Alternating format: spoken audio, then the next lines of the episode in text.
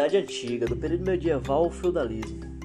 É, o período medieval, também conhecido como Idade das Trevas, assim intitulado preconceituosamente pelos renascentistas e os iluministas, ocorreu no século V depois de Cristo. É, e ela durou até 1453 depois de Cristo, tá?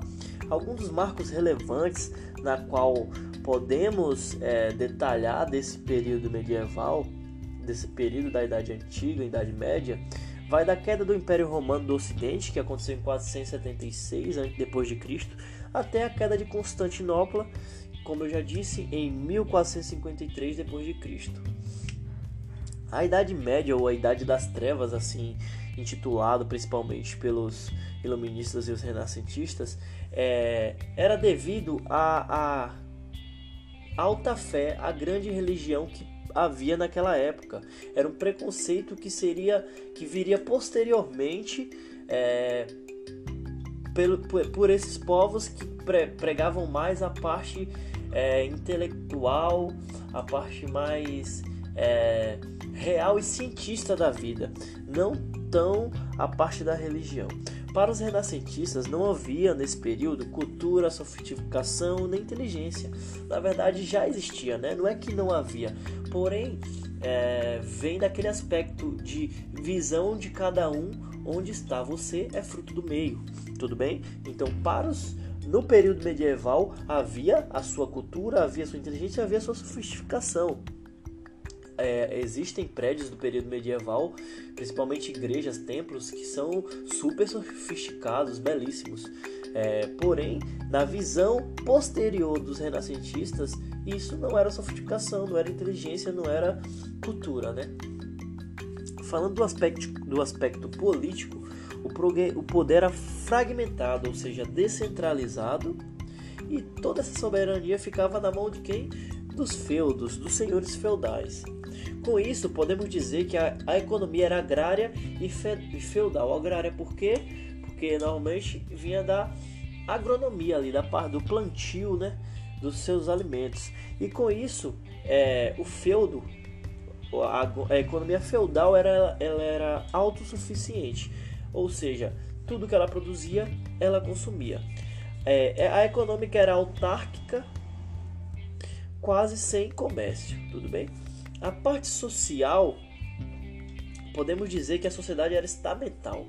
O que seria uma sociedade estamental? Uma sociedade onde não há basicamente mobilidade social. Existiam três, três classes sociais nessa época. É, o primeiro, né, a base da pirâmide, os trabalhadores eram conhecidos como os lab. E assim, como eu disse antes, é, nascia laboratório, morria laboratório. A chance disso mudar era muito pequena. Os nobres eram conhecidos como os belatores e o exército e militares também. E o clero que estava na ponta da pirâmide eram os oratori. E isso não mudava é, mesmo durante a vida. Quem nascia oratori continuava oratori, quem nascia belatore continuava belatore. Raramente havia uma mudança, uma mobilidade social nesse aspecto. Pensando em cultura, temos o teocentrismo.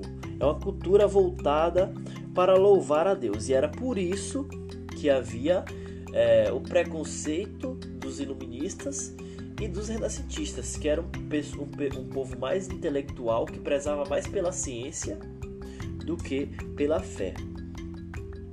É...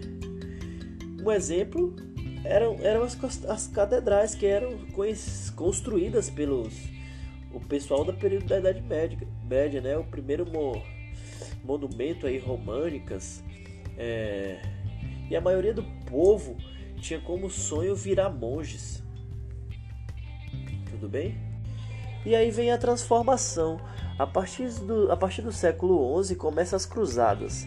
O, o Papa convoca os soldados cristãos para libertar a terra santa, né? Jerusalém.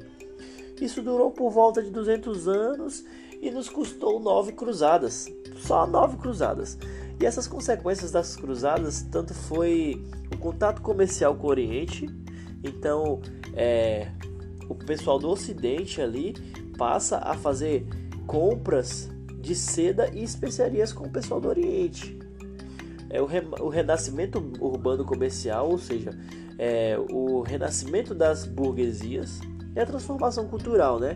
É, adivinha do contato com a cultura grega do Oriente, o Império Bizantino. Então houve uma, uma transformação da cultura devido a esse contato com os gregos ali do Oriente, com influência do Império Bizantino.